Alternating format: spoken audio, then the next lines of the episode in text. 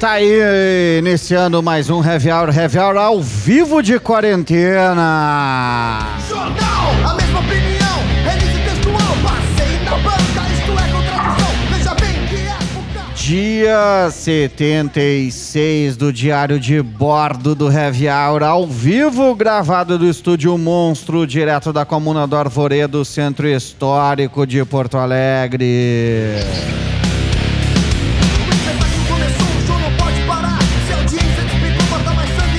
Estamos seguindo. Estamos seguindo com o que a gente pode sempre nos nossos canais de comunicação que começam quartas-feiras, 20 horas, na Radiocom 104.5 FM de Pelotas. Também quartas-feiras, 21 horas, na Rádio Armazém.net de Santa Maria. Quintas, 20 horas, na Ipanema Comunitário 87.9 FM de Porto Alegre. Sabadão clássico na Rockpedia Rádio Rock da internet. Domingueira na Rádio A Voz do Morro 88. Ponto 3 FM de Porto Alegre, 19 horas. E esta produção do coletivo Catarse vai ao ar aonde mais, Billy? Ela vai no Mixcloud do Coletivo Catarse, né? Ela também vai no, ah, no Anchor, que daí ele vai pro Spotify, Deezer, Google Play, Google Podcast. Não, Google Play não. Google Google Podcast. Podcast É. e Apple Podcast, né? Esse é o, é o efeito aqui da cerveja É. que a gente já tá tomando e deu um acidente aqui. Entre mas- várias outras Entre várias outras plataformas de podcast, mas também no repórterpopular.com.br, sites afins. Isso aí.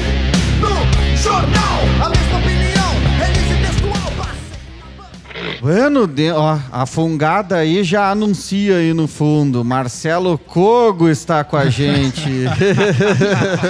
Pouquinho, Segue confinado. fungada aqui. Segue confinado, né, Marcelão? Ainda segue tá- segue confinado e tudo bem com 100% com rinite, né? Será que a gente vai ver o Marcelão aqui no estúdio? Nunca mais. Até, até porque o que eu tô vendo aí, vocês não estão usando máscara, né? Eu não vou pro estúdio coisa nenhuma. Nós já Só somos. na rua usaremos máscara, Porque Marcelo. essa máscara tá tomando álcool aqui. É, nós já estamos tomando álcool. Nós somos pessoas autênticas, nós jamais. Não precisamos de máscaras, não usamos máscara. Só na rua. Só na rua. Bom, já ouviram todas as vozes junto Paulinho Betanzos, Saravá. Clementine Tincamô, a Olá, olá. E Bruno Pedrotti aqui do lado. Sempre. variando, o único sério nesse é você, Bruno. aí. E o programa de hoje, Clementine Pois é. Tincamô. Então, hoje vamos eh, remontar as origens da luta de fala classe. Alguém tem que trabalhar nessa cooperativa. Isso, aí veio só... Pá! Que ruim. Mas então, a gente vai falar hoje do primeiro de maio e temos conosco o Alisson Bentlin, que é professor de História em Canoas. Está cursando Bem-vindo. mestrado eh, de ensino de História na URGS e está sendo especializado em Direito de Processo Constitucional. Fala para nós aí. Olá. E Alisson? E daí, boa, Guarda pra fora. boa noite, boa tarde aos nossos ouvintes aqui da rádio e, e do nosso programa. E vamos hoje então debater um pouco sobre o, o primeiro de maio e a, e a ideia do que foi este, este, este dia tão emblemático para a luta dos trabalhadores e trabalhadoras no mundo inteiro. Pois é, e estamos também com o professor de Sociologia da Universidade da Fronteira Sul, o Cássio Brancaleone. Fala para nós alguma E aí, coisa. pessoal, bom dia, boa tarde, boa noite. Bom dia, boa tarde, boa noite, Saravá. Saravá. O Cássio que já esteve aqui com a gente, não? Estava conosco Sim. para falar sobre o movimento zapatista aí faz um tempo atrás. E, tá- Eu sou reincidente nesse crime. é isso aí, Pois Heavy é. Hour sempre Como nós sugerindo crime. E também tem muita música Heavy Hour aí, quem acompanha a gente sabe que tem muito som. A gente tá por passando por diversos momentos obscuros, difíceis, né? ah, que nos es- estão levando diversas pessoas Entre eles é o Dir Blanc. é, no programa né? de hoje a Pá. gente vai ouvir Al- Aldir Blanc, né? A gente vai ouvir um som ah, imortalizado na voz de Elis Regina. Isso, Que nos representa muito, né? isso vai ficar lá no final do programa, né? Isso eu Então, não vou nem falar. E Cada também, vez mais, mais contemporâneo, e mais João- atual, e, né? E o? João Bosco, Incrível. né, cara? O João Bosco, que era um grande parceiro do Aldir. E para começar o programa, a gente vai de Rempadura, Proletariado. Nem vai dar tempo pra falar, né? Precisa escutar aí. falar É, ou a música falar. fala, A música Billy? fala por si, né? Então vamos lá.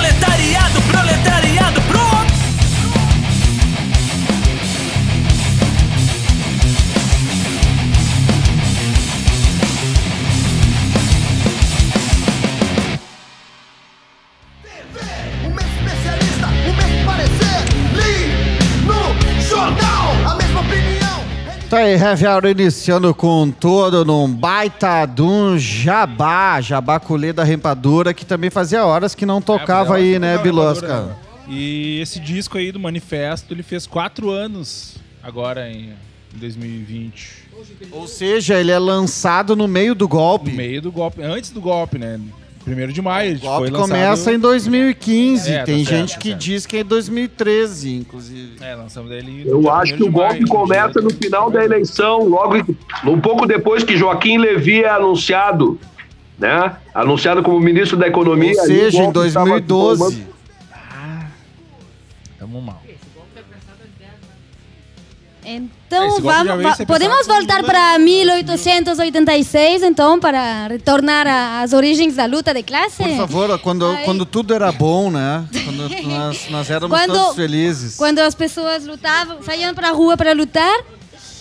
E então, vou chamar o Cássio já para nos falar um pouco da, da história do 1 de maio, que, que tem suas origens na, no movimento mais anarquista, não só eh, nos Estados Unidos, mas em, no mundo em todo, né? inclusive em Latinoamérica. Eh, e, bom, nos contar um pouco sobre, sobre a história dos mártires de Chicago e como isso tudo tem, teve seus impactos aqui no Brasil. Eu chamo os dois, né? o Alisson também, para falar.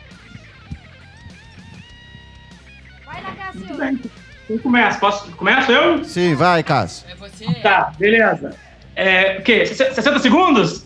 Não, não, tem um bom tempo. Vai falando, é. Vamos lá, poder de síntese, né? É... Bom, pessoal, mais uma vez aí, é um prazer, uma satisfação enorme estar com vocês aí, compartilhando esse espaço aí, né? Essas emissões radiofônicas, é, internéticas. Sobre, sobre a luta do 1 de maio, acho que é, que é super importante, ah, além de retomar né, a história, a genealogia, é, a simbologia, né, do que significa esse processo que, que é mais do que uma reivindicação, uma expressão né, de, de um processo de autoconsciência do próprio trabalhador enquanto um agente político, é, é também relevante fazer uma distinção entre essa, essa jogada semântica, essa brincadeira né, de semântica que muitas vezes nós encontramos é, da parte de governos e dos partidos políticos e mesmo entidades sindicais, que é traduzir ou ler ou entender a, o dia do trabalhador e da trabalhadora como o dia do trabalho. né? Acho que isso é uma, uma, uma construção retórica muito perigosa, né? uma captura, inclusive, do legado do que foi e do que representa é, o primeiro de maio. Bom, como, como não joguem cerveja no computador de novo, hein?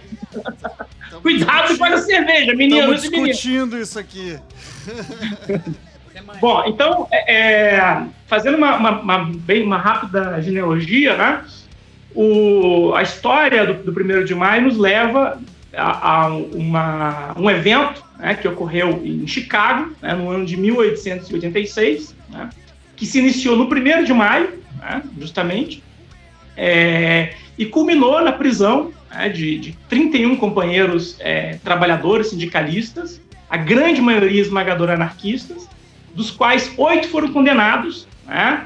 É, entre as condenações, cinco é, foram executados em, em- em praça pública. Né? Uma, era muito, naquela época era muito interessante gerar comoção popular, vendo as pessoas penduradas, né, ou seja, enforcadas, é, como um evento para poder estimular os valores da família, os valores da solidariedade social. E ele- eles foram acusados, né, para nossa sociedade. foram acusados E, de pertencer a uma é, sociedade secreta, né? É, e os, dos 18, então, cinco foram enforcados e três é, foram ah, ah, condenados à prisão perpétua, né? É, claro, dos cinco enforcados, isso é interessante. Um deles, chamado Augusto Spies, né? Não, é, Luiz Ling, na verdade, né? Um deles é, não resistiu à, à pressão, né, de ser fisicamente visto pendurado, né, na forca e ele se matou antes da, da condena, né? Bom, então os mártires de Chicago, cinco assassinados e condenados pelo Estado é, nos Estados Unidos em 1887, ou seja, a condena aconteceu um ano depois da- das movimentações, eram todos militantes anarquistas, tá? É, um dado curioso, a maioria deles eram trabalhadores tipógrafos de imprensa ligados aos meios de difusão jornalística, ou seja, eram oradores e pessoas que escreviam né, é, materiais de caráter anárquico.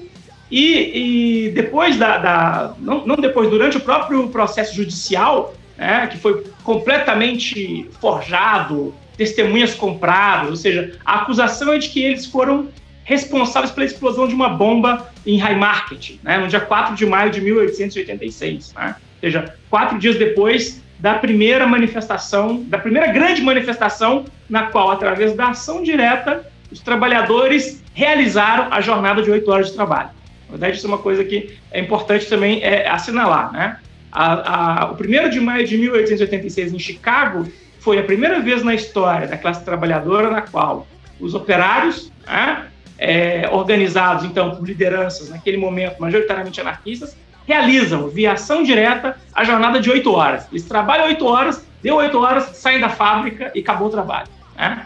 Então não foi nenhum pedido para legislação, não foi nenhum pedido de que não, porque o Estado tem que votar leis, não. É o seguinte, a argumentação era, olha, não é digno trabalhar mais do que isso, porque eles tinham um entendimento de que, digamos, as 24 horas né, é, da vida de um trabalhador, de uma trabalhadora, deveria ser equitativamente divididos entre oito horas de trabalho, oito horas de descanso e oito horas de lazer e cultura, entretenimento, entretenimento educação, etc, etc, etc.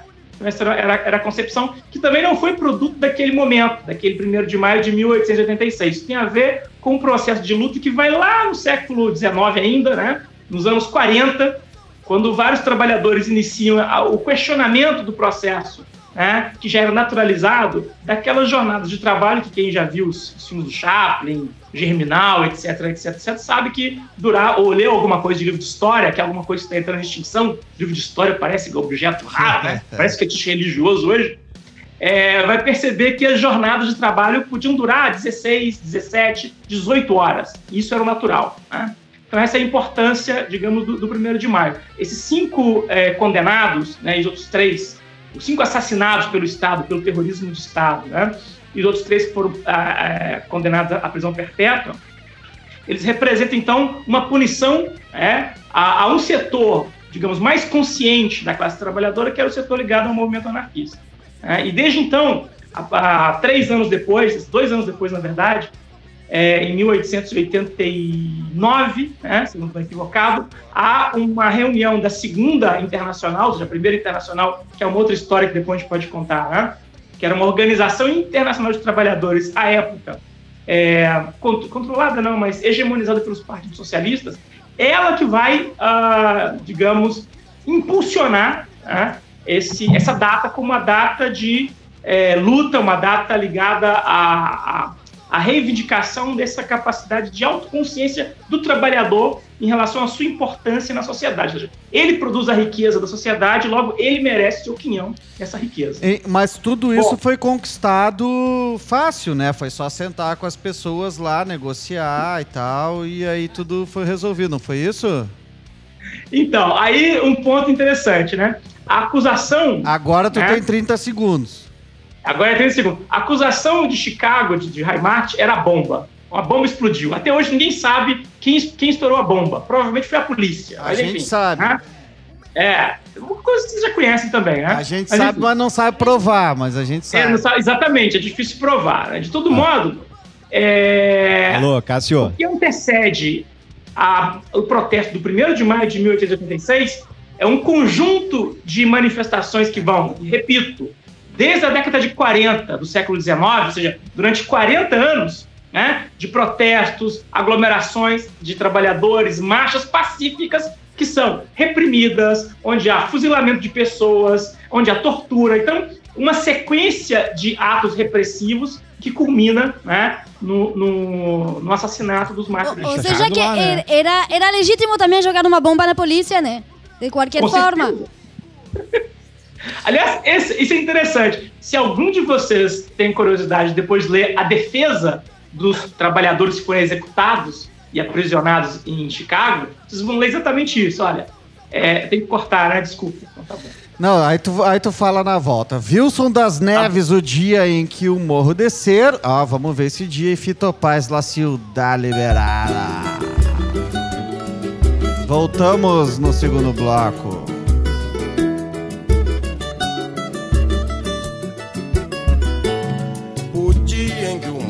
Acontecer e não for carnaval, ninguém vai ficar para assistir o desfile final. Na entrada rajada de fogos, pra quem nunca viu, vai ser de escopeta, metralha, granada e fuzil. Guerra civil, o dia em que o morro descer e não for carnaval. Não vai nem dar tempo de ter o ensaio geral. E cada uma ala da escola será uma quadrilha. A evolução já vai ser de guerrilha. E a alegoria é um tremendo arsenal. O tema do enredo vai ser a cidade partida. No dia em que o couro comer na avenida, se o morro descer e não for carnaval.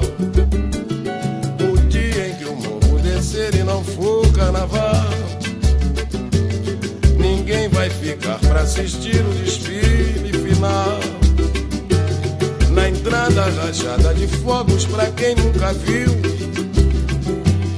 Vai ser de escopeta, metralha, granada e fuzil. É a guerra civil, o dia em que o morro descer e não for carnaval. Não vai nem dar tempo de ter o ensaio geral. E cada uma ala da escola será uma quadrilha. A evolução já vai ser de guerrilha. E alegoria é um tremendo arsenal. O tema do enredo vai ser a cidade partida no dia em que o couro comer na avenida. Se o morro descer e não for carnaval. O virá de cortiço, alagado e favela, mostrando a miséria sobre a passarela, sem a fantasia que sai no jornal. Vai ser uma única escola, uma só bateria. Quem vai ser jurado, ninguém gostaria que desfile assim não vai ter nada igual. Não tem órgão oficial, nem governo, nem liga, nem autoridade que compre essa briga. Ninguém sabe a força desse pessoal. Melhor é o poder devolver esse povo alegria. Senão todo mundo vai sambar no dia que o morro descer e não for carnaval. O dia em que o morro descer e não for carnaval. Ninguém vai ficar pra assistir o desfile final. Na entrada rajada de fogos pra quem nunca viu. Vai ser de escopeta, metralha, granada e fuzil. É a guerra civil, o dia em que o morro descer e não for carnaval. Não vai nem dar tempo de ter o ensaio geral. E cada uma ala da escola será uma quadrilha. A evolução já vai ser de guerrilha. E alegoria é um tremendo arsenal. O tema do enredo vai ser a cidade partida no dia em que o couro comer avenida. Se o morro descer e não for carnaval. O povo virá de cortiço, alagado e favela, mostrando a miséria sobre a passarela, sem a fantasia que sai no jornal. Vai ser uma única escola, uma só bateria. Quem vai ser jurado, ninguém gostaria que desfile assim não vai ter nada igual. Não tem órgão oficial, nem governo, nem liga, nem autoridade que compra essa briga. Ninguém sabe a força desse pessoal. Melhor é o poder devolver pra esse povo alegria. Senão todo mundo vai sambar no dia que o morro descer e não for carnaval.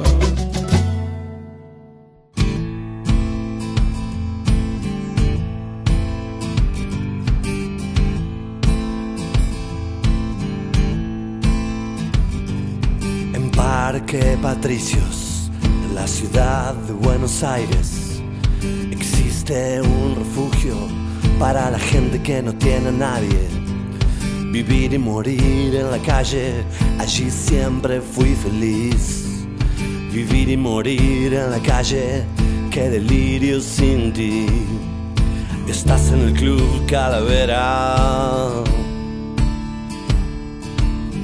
En el refugio Monteagudo te abrazan con el corazón. Fui a cantar una noche con el piano y un cartel escrito con dolor decía que la calle no es un buen lugar para vivir, mucho menos para morir. Transmítelo, transmítelo. La belleza en la calle.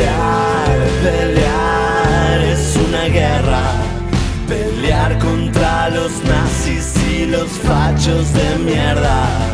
Nacer, vivir, amar, morir, nadie entiende nada. Tu deseo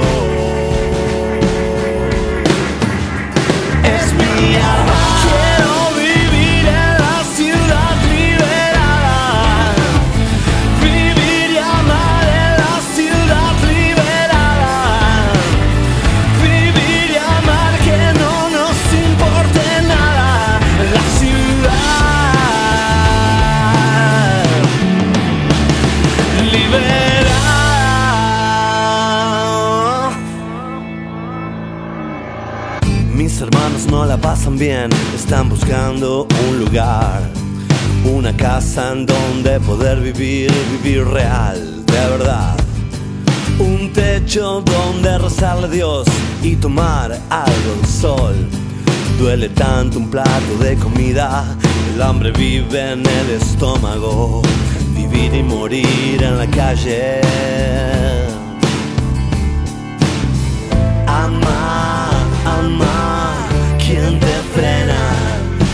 Amar el sol, el cielo, el vino y la primavera. Amándonos salvajemente bajo esta estrella que nos quema.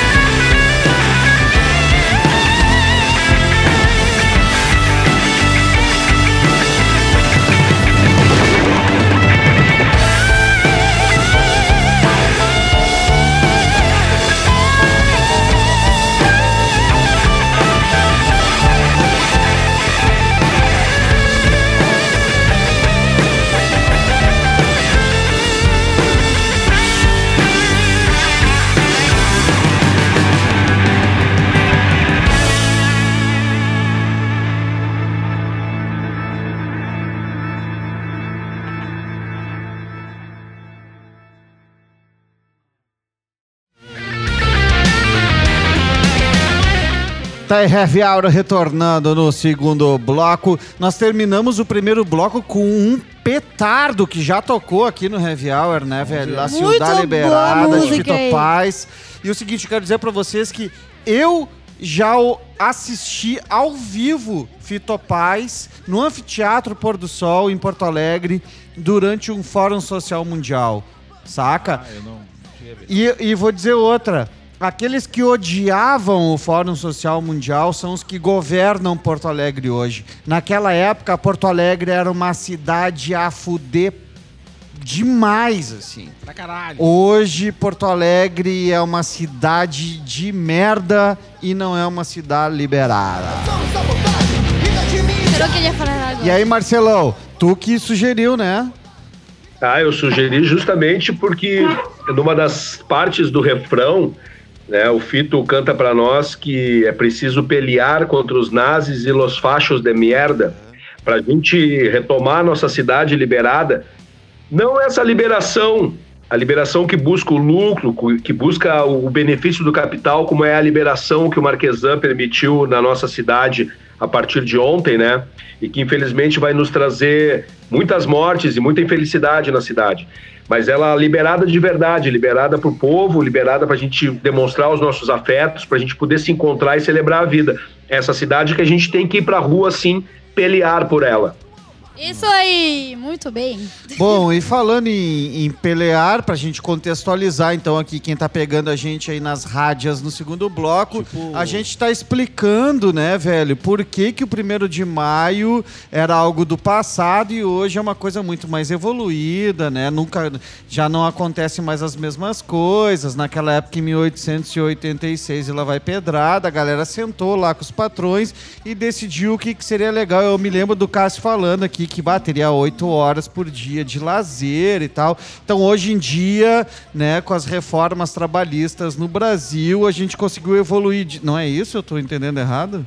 Hein, Alisson? Infelizmente, boa, boa, boa tarde, boa noite, bom dia para todos. Infelizmente, nós estamos retornando a essa fase pré eh, 1886 com a perda e a retirada e a supressão de diversos direitos trabalhistas, em especial a questão da jornada de oito horas, que, que foi importante, que o professor Cássio tinha colocado, da, que é, uma, é, uma, é, um, é uma, um slogan que vem do movimento operário e do movimento de trabalhadores da Europa ainda no início do século XIX, quando um, um socialista utópico, Robert Owen, inglês, eh, propõe então a jornada de oito horas eh, de trabalho, oito horas de lazer e oito horas de descanso, ou seja, está incluído dentro da classe trabalhadora a perspectiva do lazer, da cultura, da formação e do entretenimento para o povo. Né?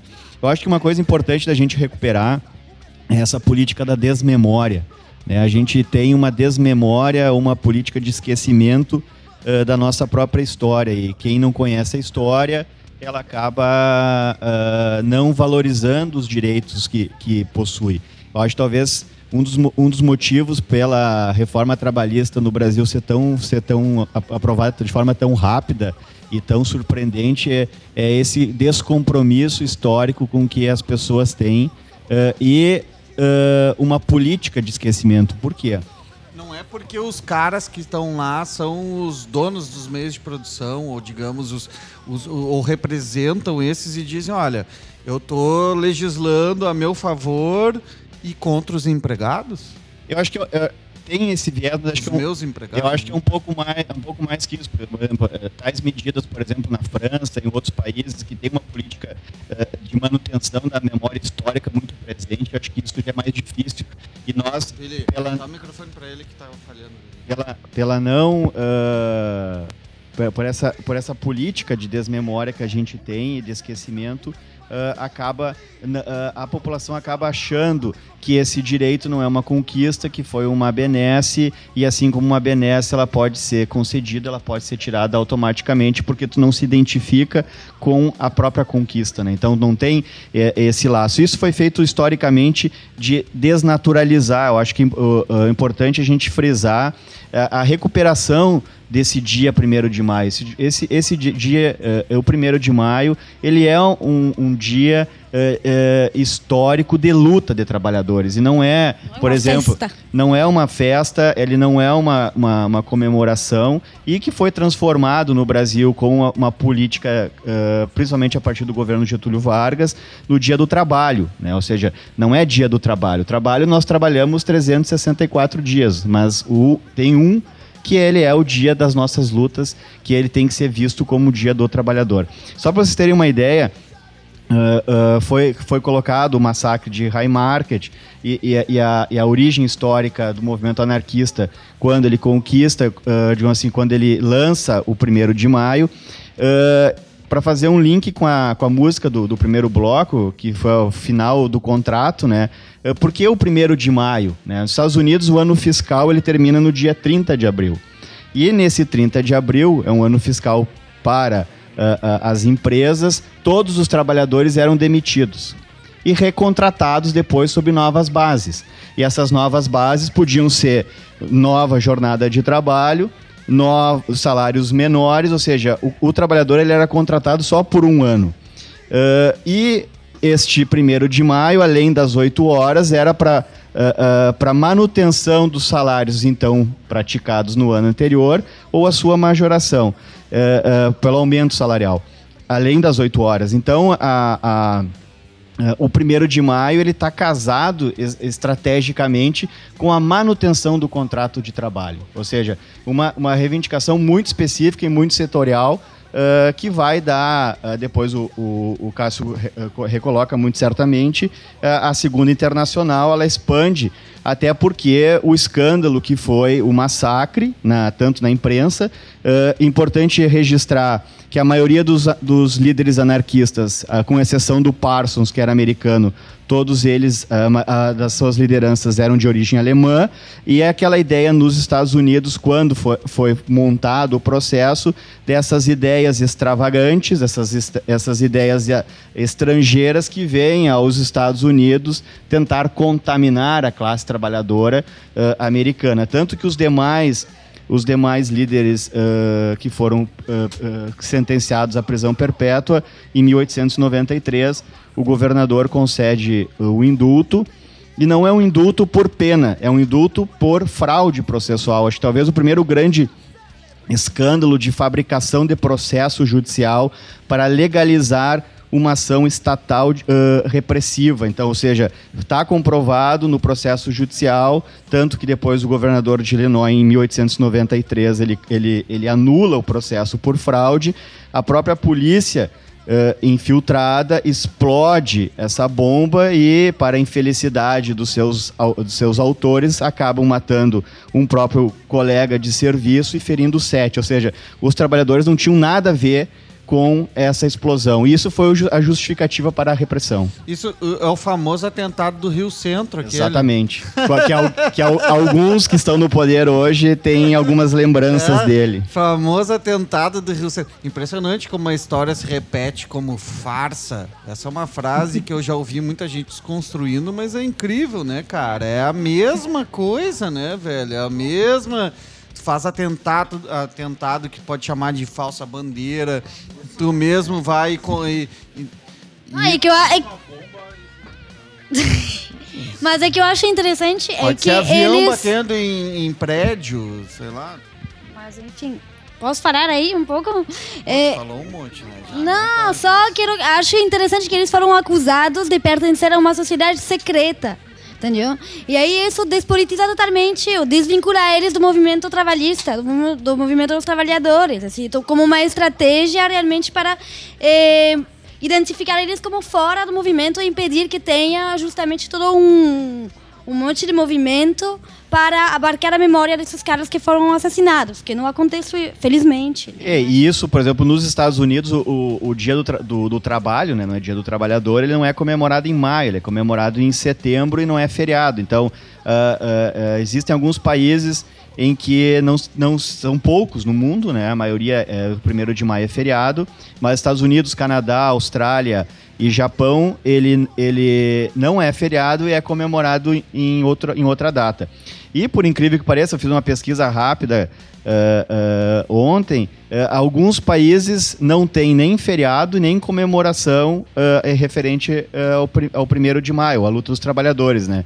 Então, Libéria, né, que é obviamente um país inventado pelos Estados Unidos no século XIX na África, Sudão, Zimbábue, Arábia Saudita, Omã, Emirados Árabes, por incrível que pareça, Dinamarca, Tailândia, Nepal, Papua Nova Guiné, Afeganistão, Ubequistão e Turcomenistão. São alguns países que não comemoram ah, ah, o Dia do Trabalhador e não referenciam essa data. E aqueles que comemoram o dia do trabalho ao invés do trabalhador, provavelmente é o- os países, tu falou Estados Unidos, não é dia do trabalhador, né? Porque ele não é o país dos trabalhadores, é o país dos, dos, dos ah, patrões, né, velho? Né? Mas tem quem comemora também, mas comemora numa festa, esquece que é um dia de luta. Ou faz um desfile atrás de umas centrais sindicais, uma coisa muito bunda mole, que também acaba aca- apagando totalmente a memória de luta, a memória histórica, que, que foi o primeiro de maio. Tá, e agora a gente vai ouvir a La Huelga. Qual a música? La Huelga, de eh, uma, guerra, uma, uma, uma letra da Guerra Civil Espanhola cantada por Rolando Alarcón. A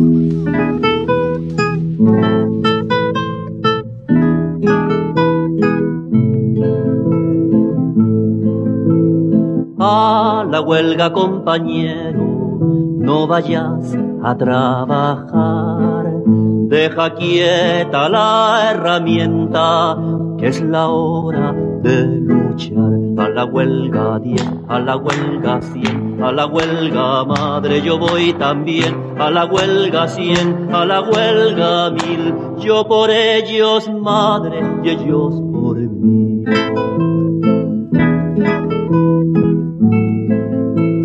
Contra el gobierno del hambre nos vamos a levantar. Todos los trabajadores codo a codo con el pan. A la huelga 10 a la huelga 100 a la huelga madre yo voy también. A la huelga 100 a la huelga 1000 yo por ellos madre y ellos por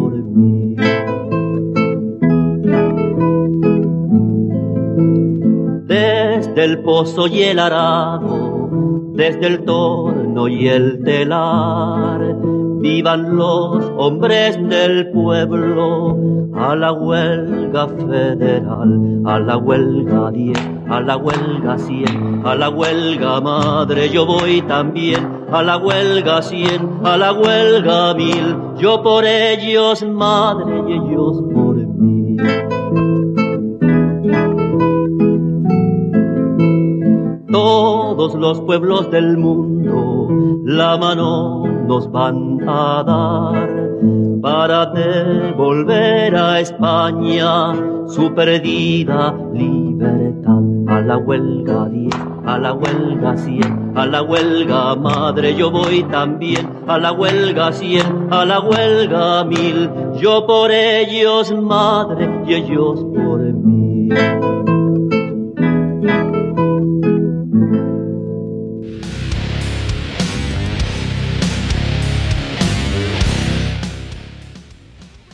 Que é a diferença de eh, huelga para strike, para como é que é, Alisson?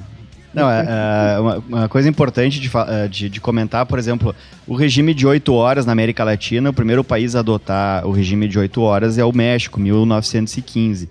O Brasil só vai adotar depois em 32, com, com o período do Getúlio Vargas. E eh, no México, em fruto da Revolução Mexicana, a, a, a, Constituição, que, que é a primeira Constituição social do mundo, antes da República de Weimar, de 19, na tradição europeia ocidental, e muito e, e também antes propriamente da Revolução Russa de, 1900, de 1917. ah, a Constituição mexicana, num impressionante artigo para a época, né, o artigo 123, que estabelece os direitos sociais, direito à previdência, eh, o regime das oito horas e eh, ele garante a greve. né? Então a greve é- ela é não só legalizada na, na Constituição Mexicana de 17, como ela é constitucionalizada, ou seja, é um direito muito maior do que uma lei. Eh, e, neste, e neste artigo, no artigo 123, eh, a Constituição Mexicana ela estabelece uma diferença, que a huelga, ah, ou seja, a greve de trabalhadores, eh, da- do paro, né, que é o paro dos, dos ah, dos patrões, ou seja, tem uma diferença. E que no Brasil, ah, infelizmente, na tradição jurídica e depois a, a, a- própria tradição, so, algum, alguns sociólogos trouxeram a mesma noção, ou seja, paro como uma noção dos trabalhadores, que na verdade o paro tem uma noção de lockdown, ou seja, é um, é um, é um movimento... Lockdown, lockout. Lockout, É. é. Então... Foi o que aconteceu com os caminhoneiros, né, Isso. velho? Que diz, ah, é greve dos caminhoneiros. Não era greve, aquilo era lockout, né, velho? Eram os patrões, os donos do- das, das transportadoras dizendo para obrigando os caminhoneiros. Claro, obviamente tinha adesão de, de, de trabalhador, é isso aí, É, né? autônomos, mas, eh, mas enfim, comandado por poder, pelo poder econômico. E a gente tem também a, a origem da, da palavra semântica greve em inglês, não é a tradição francesa, ou seja, a tradição latina, que greve é vinculada à ideia de um local na França, uma praça, a Praça da La Grave.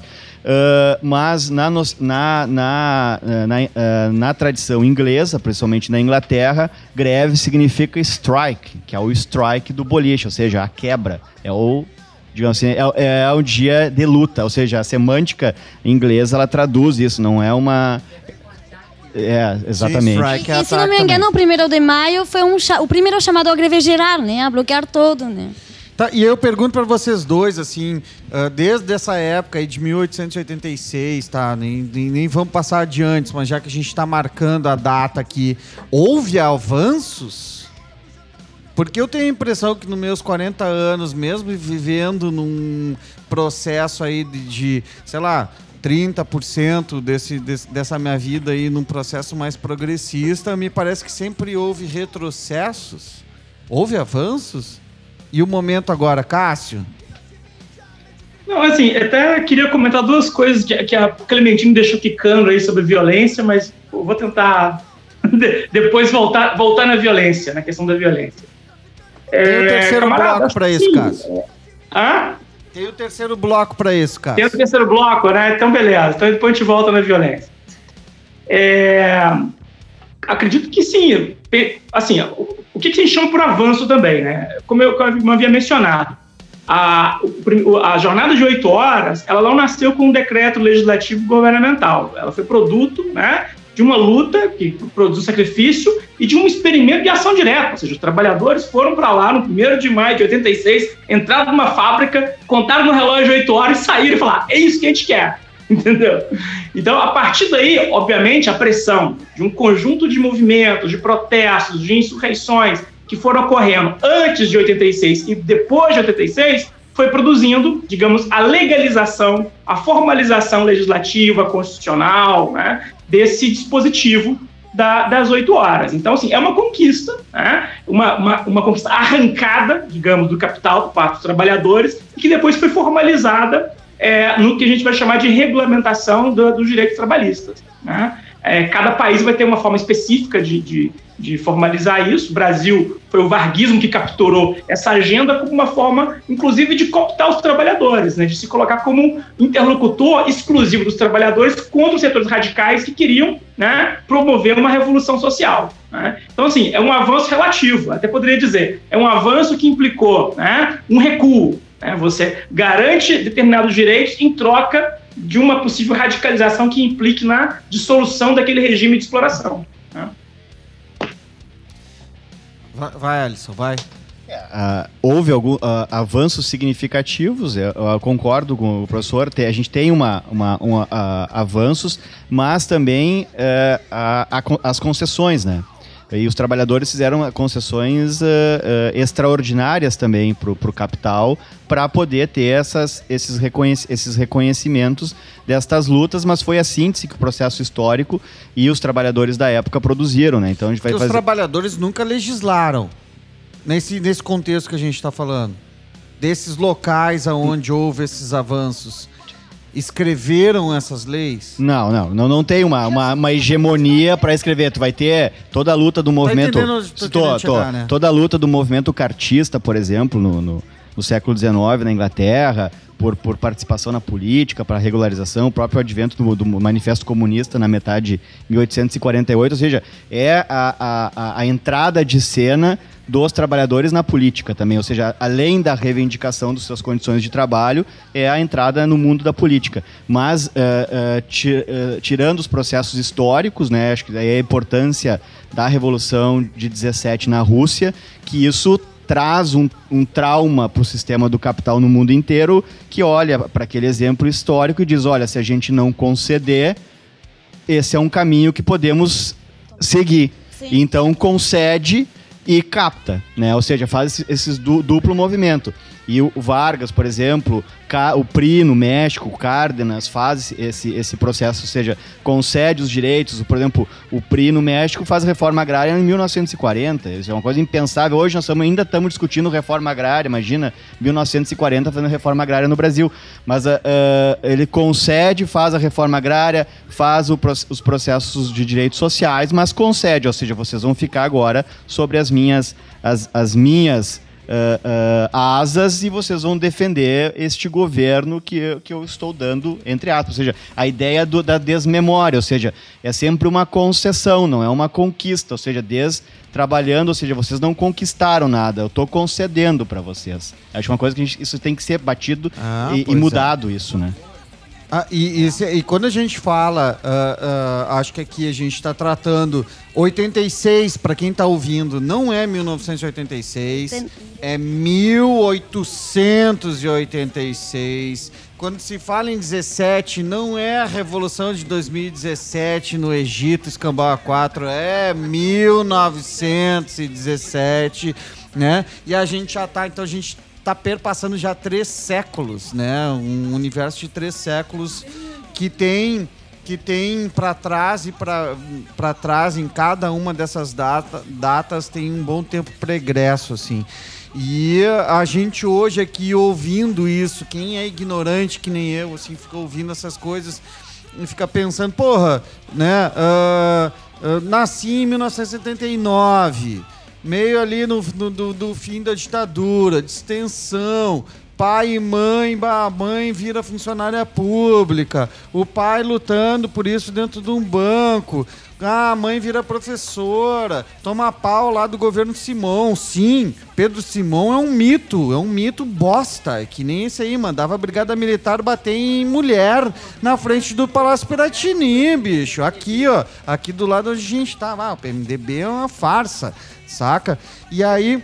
E aí tu vê assim, ó, desde, desde aquela época até hoje eu continuo vendo os trabalhadores, né? E isso eu tô falando de antes da Constituição de 1988. Nós podíamos falar de 86, 17, aí trazendo pro Brasil 88. Ah, em 88 tem Tá, tá, assim, ó, tu tá sem microfone, tá, Paulinho? Tu tá falando por nada. Não, mas já, já era esse mic, tem que pegar outro, tá? E aí, Ô, meu, o MDB do, do Pedro Simon é o único partido que é possível. Na época, eu, assim, ó, além do, do, do governo militar que era representado para que para parecer que existiam dois assim É, dois era grupos falso, era, era era o falso. MDB e era a Arena Era falso. era a Arena um movimento civil que estava ligado aos militares e o MDB na época o movimento É democrático é brasileiro mas era o sabe É isso que eu perguntei, Era o- eu perguntei para os dois era o movimento houve do- avanços mesmo? Era o houve mesmo militares. avanços? Porque parece, para quem tá hoje em 2020, que não há avanço nenhum. E aí nós vamos terminar o segundo bloco com Fábrica de quem? A banda Medula. Medula. Banda legal ali, bem bem Levanta massa o som aí.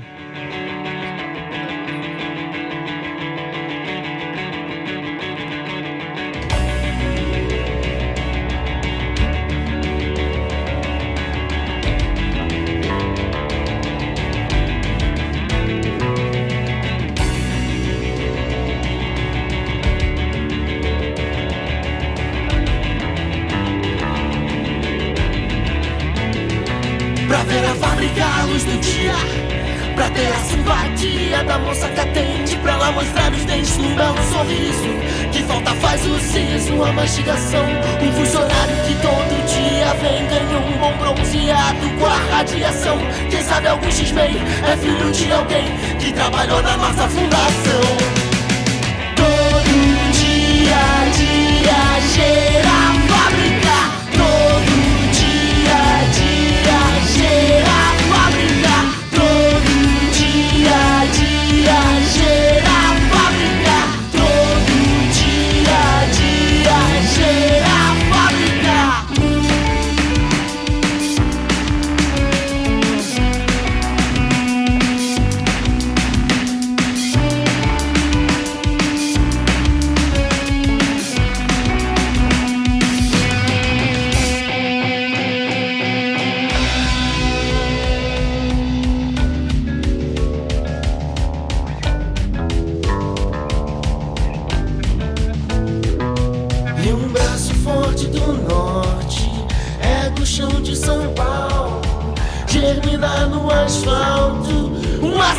semente de solidão.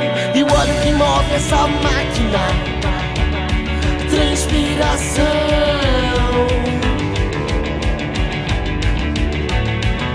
E um verde nos olhos puxados, destacados na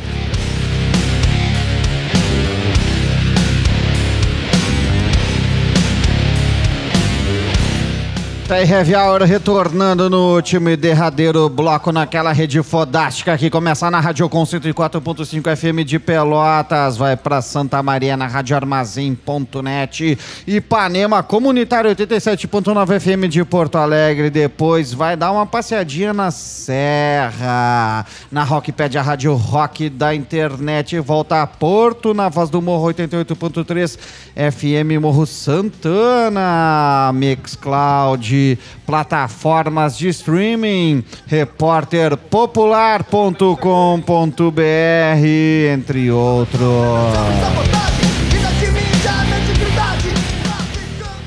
A gente está falando sobre o Dia do Trabalhador, sobre o que, que significa isso tudo, entendendo eu, entendendo ou desentendendo que tivemos avanços, mas tivemos retrocessos. Eu, particularmente, tenho a minha impressão em 2020 que só tivemos retrocessos, mas isso é um percentual assim pequenininho desta luta toda, assim. E, e na boa, em três anos, quatro anos, né? ah, nós aqui que sempre fomos indicados, ou, ou nos indicamos, nos identificamos como de esquerda, a gente sempre teve muito, muita crítica até aos governos do PT, mas entendia que existia algo ali que tinha algum tipo de avanço. E mesmo tendo aquelas diferenças, né? Ah, ah, entendo- Hoje, hoje eu acho que eu, hoje eu observo aquilo ali, olho para trás e digo, cara, a gente teve muito mais avanço do que ah, ah, do que passos atrás, porque o que se voltou atrás em questão de três anos, numa história que a gente está falando aí, sei lá, de, de 150 anos, Ó, saca? meu, de um- 120 um, anos. ano, um ano valeu por três anos. Bah, uma- por 10 não, anos, 30, assim, tá 30, ligado? 40. 30 anos. A gente vai ouvir. Um ano vai- valeu por, Vai, vai por 10 regredir mais, anos. hein? Vai regredir mais, É. né, Cássio? E aí a gente vai falar sobre isso, porque assim, ó. de 40 a- anos, 50 A gente anos. teve um problema muito sério ah, quando cai a Dilma, tá? Ah, depois, ah, quando a, não, um problema sério para a classe média é quando a Dilma dá os direitos às empregadas domésticas, aquilo pira a classe média. Aquilo pira, porque aquilo é dar direito para o neo, o, o neo-escravagismo, né? Como assim dar direito para minha empregada? Eu vivi isso muito perto da minha casa, saca? Gente que tinha assim, uma, uma criada de 25 anos que aí agora ia ter que começar a pagar ah, INSS e aí como assim? Da onde? Aquilo bate direto na porra da luta de classes. Nós vamos ouvir na Digna Rábia e aí depois vou botar vocês dois na fogueira com os outros amigos aqui que já estão pra lá de Bagdá, Marrakech, o que seja, pra gente ter mais tempo. O Bruno tá com o microfone na mão. O Bruno bebeu cerveja hoje, tá? La Digna Rábia com ser governado.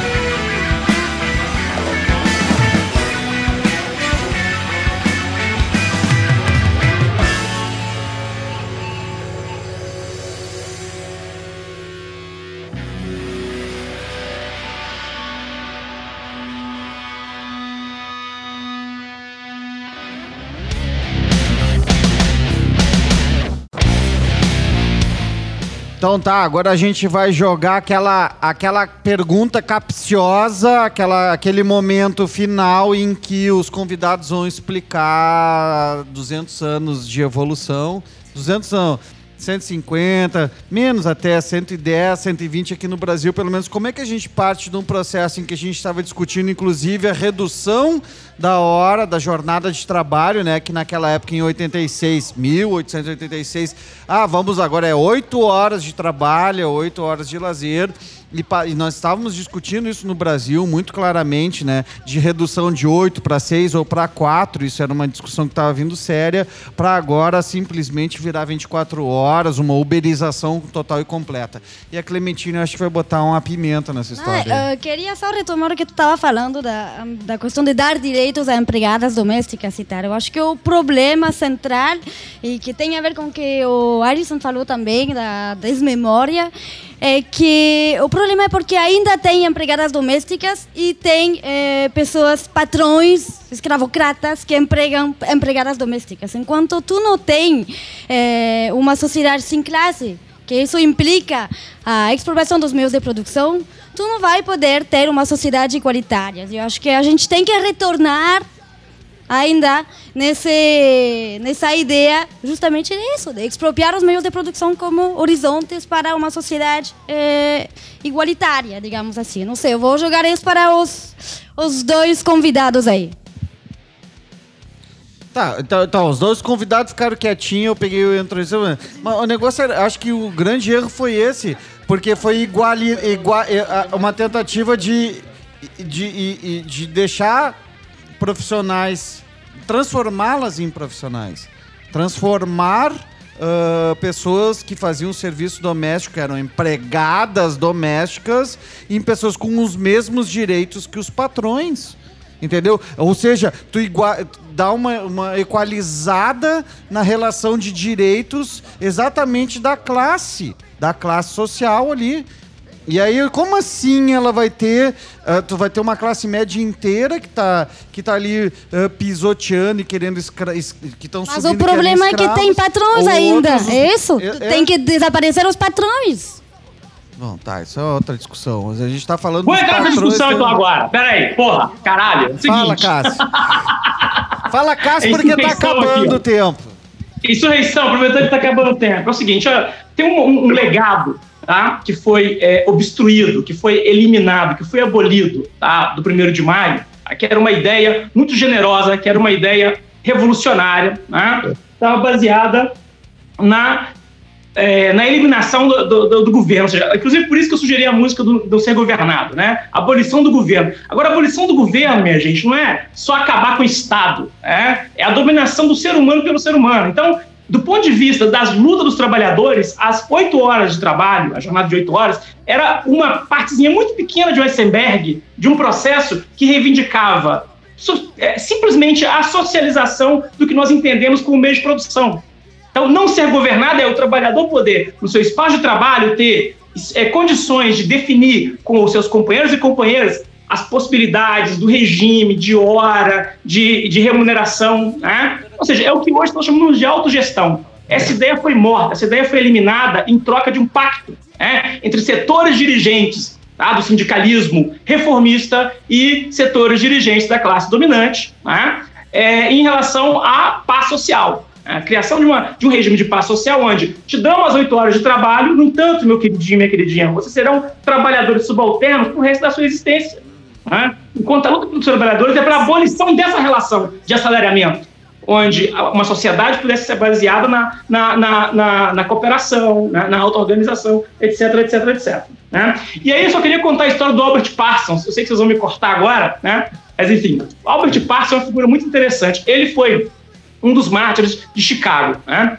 Ele era casado, era companheiro da, da Lucy Parsons, que é uma famosa anarquista negra norte-americana. O Parsons foi o único norte-americano executado. E sabe por quê? Porque ele foi voluntariamente.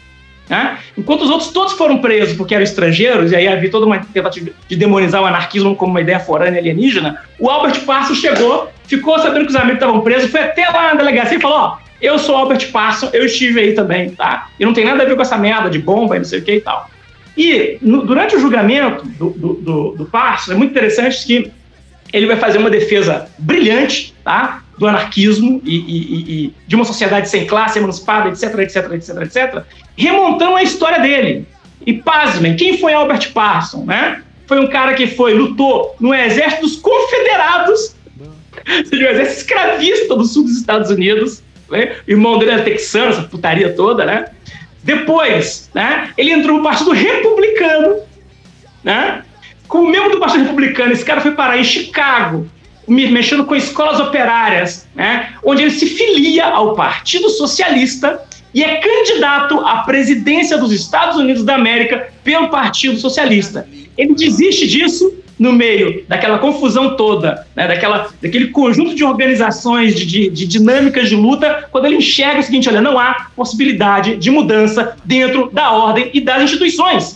Somente uma revolução social que implica na expropriação né, dos, dos expropriadores, né, dos donos de fábrica, pode produzir uma sociedade emancipada. Né? Ou seja, um cara que veio de, uma, de um contexto elitista, tipo, imagina um petista que vira anarquista. Coisa que nunca vai acontecer, né? Mas é o caso do, do Albert Como Parsons. que não, velho? Não, não, não. Olha, tá Cássio, no- não concordo com isso. Tá nesse Tentem, meio agora, meu velho. presidentes, tentem achou sindicatos.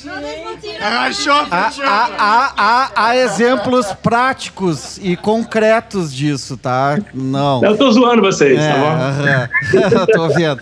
O negócio é o seguinte, cara. ah, tu, tu- tu- o- que tu. eh, eh, a, gente, a gente tá im- imerso aqui no coletivo Catarse no cooperativismo, tá? O cooperativismo é uma brecha no sistema pra gente quebrar ele. Saca? A Catarse ela é constituída enquanto cooperativa de trabalho. O cooperativismo ela tem, eh, tem 120 anos tá, no Brasil. Tá, é fundado, por mais incrível que possa parecer, no Rio Grande do Sul, inclusive, em Nova Petrópolis, na região. Ela tem um fundo agrário, mas é como a economia primária começa a conseguir se, se organizar nesse novo século que se, se avizinha de uma maneira em que as pessoas sejam donas dos seus meios de produção. Dentro do capitalismo. E nunca se fala isso, é algo muito escamoteado. E aí hoje tem cooperativas gigantescas como a Unimed e o, e o Cicred que se apropriam Aurora! dessa ideia, é, que se apropriam dessa ideia e na realidade são grandes conglomerados capitalistas, tá? São capitalistas e, e na realidade viram clubes clubes, né? Clubes de pessoas associadas que buscam descontos ou melhores Clubes de capitalistas, ou clubes de investidores. É, de investidores, exatamente, que é o Cicred, né? Que é isso daí. E, mas nós aqui não, tá? Nós aqui, o cooperativismo de trabalho sempre foi o, o, o, o- a ovelha negra, entre aspas, assim, do, do, do cooperativismo. Alisson, tu tem um tempo aí pra falar. Alisson. Posso fazer um encejinho antes? Ah, Bruno Pedrotti. Tentando pegar várias deixas que tu deixava, mas ia encaixando. Porque tu falou das empregadas domésticas e das ovelhas negras. Eu queria também jogar essa provocação pro Alisson da questão do racismo. Como é que isso influencia no contexto brasileiro? Se lá em 1886, em 86, quando eles estavam conseguindo 1800. 1886, quando eles estavam conseguindo os direitos de oito horas nas fábricas dos Estados Unidos, o Brasil ainda era um país que era escravocrata legalmente, né? O sistema escravista existia. Então, como é que tudo isso, toda essa construção, né? Depois Vargas vai se apropriar da luta dos anarquistas para dizer que ele deu esses direitos, né? Nessa ideia de dádiva que a gente viu. Como é que isso chega no Brasil de hoje, assim, com a questão do racismo, né? Quem são os, os uberizados, assim, que, que a gente vê? São, são brancos ou são negros, em sua maioria, né? Um minuto, Alisson. Ah. já vou deixar que isso. Cara, eu já. Eu já vou, eu já vou, já vou me autoconvidar pro próximo programa, porque isso aqui merece não um ou das dois programas específicos sobre Sim, primeiro que ele me chamou de racista, né? Não, não, mas assim, ó, é, é- é uma questão muito importante. Por exemplo, o Brasil, além, ambos, né, por exemplo, o exemplo americano, mas também o exemplo brasileiro. O exemplo americano resolveu a escravidão numa guerra civil e matando um presidente da república. né? Então não, não existe qualquer paralelo a isso, sendo que ainda o. Uh, o Lincoln ainda fez um mensalão lá, básico, né? Comprando os deputados para aprovar o fim da escravidão, que depois a, a- a elite, a elite branca nos Estados Unidos aprovou as leis do Jim Crow, e as, por incrível que pareça, as leis do Jim Crow, que era a legalização da escravidão por, por, pela violência, ou seja, qualquer ah, ah, negro ou ah, afrodescendente que fosse pego ah, em violência, muitas delas inventada, que é uma- um dos maiores encarceramentos em massa da história mundial, ah, ao longo do século XIX ah, ah, e, no século, e primeira metade do século XX, as leis do Jim Crow vigoram de 1879 até 1968. Elas só, elas só são declaradas sua inconstitucionalidade pela Suprema Corte Americana no auge dos movimentos de direitos civis patrocinados por Malcolm X e, e o próprio 70, 80 anos depois. de- não, quase 100 anos depois, quase um século anos depois, pelo Malcolm X e do Martin Luther King. E ambos, né, um é preso, fa- fa- a fabricação da sua, da, sua, da sua prisão, e o outro é assassinado. Ah, mas no Brasil nós vamos ter a, a que a- vigora muito isso da invisibilidade do trabalhador ah, negro. E isso, e- e- é, pela invisibilidade pela sua invisibilidade, não, tem, não é detentor de direitos. Eu acho que esse é um paralelo, ah, ah, que foi ah, uma analogia que foi estabelecida. Basicamente, a população negra ou ficava de casa, né, trabalhava na casa, ou trabalhava em formas de entretenimento. Né? Então, é a música, é o futebol, ou seja, aquela ideia daquele samba pobre do morro, o samba não descia e a polícia não subia, ou seja, enquanto o samba Não estava... pobre enquanto música, nem pobre enquanto ser humano. Pobre, Pobre como eles olham. Esse- é. Não, a- a, a forma do samba de ah, pobre é, do, do, do- de uma, uma tri- não, não, pobre no sentido de uma tristeza, ou seja, a polícia não subia e o samba não descia, ou seja, a nossa cultura não desceu pro asfalto e a polícia não subia. E Depois que fizeram essa troca, nos pegaram o samba e nos deixaram com a polícia, né? Ou seja, sem nenhum E serviço. com a bossa nova. É, e a bossa nova depois, mas enfim, a gente tá avançando bastante. Ah, ah, mas ah, só para recuperar um pouco, para finalizar, da importância da greve de 1917 no Brasil. Uma coisa que a gente não comentou e acho que essa política de desmemória é muito importante. Por exemplo, em Porto Alegre, a- as três grandes greves que ocorreram no Brasil em 1917, né, 103 anos, portanto, também surgiram no início de junho, de junho em São Paulo. Ah, depois ela, ela, ela, ela termina quase 30, 40 dias depois em São Paulo, na metade de julho. Ah, tem, nós vamos ter o assassinato de um anarquista espanhol, José Martínez. E aí depois a gente, ah, ela estoura no Rio Grande do Sul. E no Rio Grande do Sul é importante que é a primeira vez na história do Partido Republicano que um governador de estado recebe uma comissão de trabalhadores. Pela primeira vez eh, que o Borges de Medeiros recebe eh, eh, trabalhadores e, e não pessoas que não oriundos da sua classe, ou seja, eh, os trabalhadores conseguem ingressar dentro do Palácio Piratini para uma audiência com ah, ah, o Borges de Medeiros pelo, pelo grau da importância que, por por exemplo, Porto Alegre parou, né? ah, em julho de 1917, com os líderes dos padeiros, do líder, o principal líder era um, era um vinculado ao sindicato dos pedreiros, depois os tipógrafos da gráfica, depois ah, vai ingressar também os ferroviários. E aqui é uma questão importante também para a gente discutir, que é, que, a, que, o, que o Cássio. Cássio, né? que o Cássio levantou, que é por que, que o Borges de Medeiros protege, por exemplo, ah, ah, ah, os trabalhadores de Porto Alegre e porque tem, ocorre a repressão violenta, principalmente ao setor ferroviário no Rio Grande do Sul. Isso é uma coisa que a historiografia pouco trabalha, só dá, fala um pouco das, das, da- das conquistas da greve de 17, mas por que que um setor dos trabalhadores são cooptados pelo Borges de Medeiros e o outro é reprimido.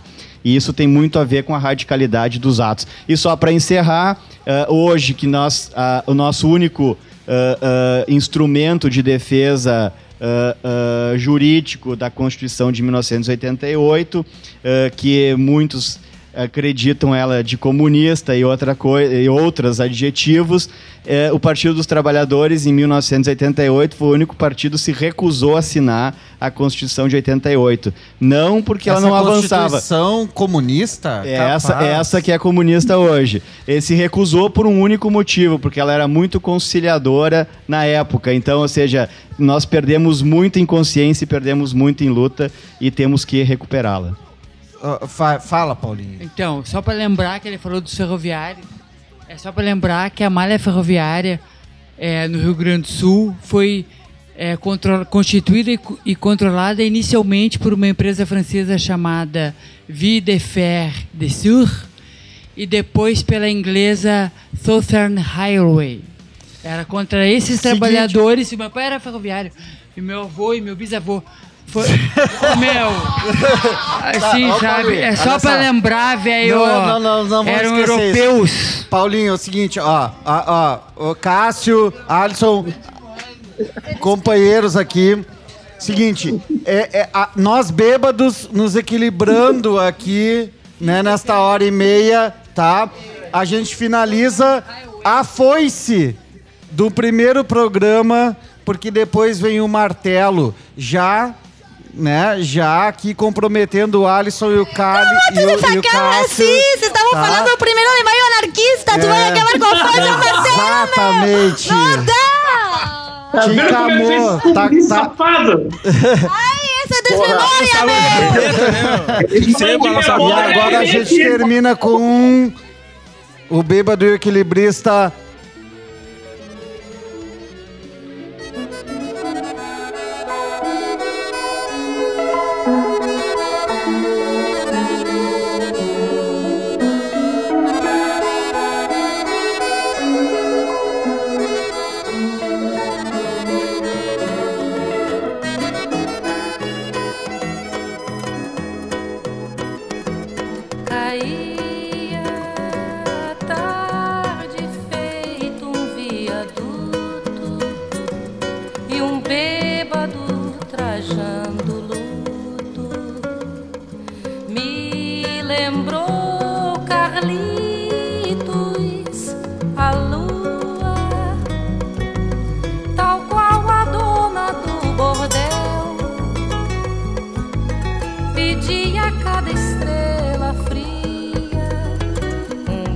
Brilho de aluguel.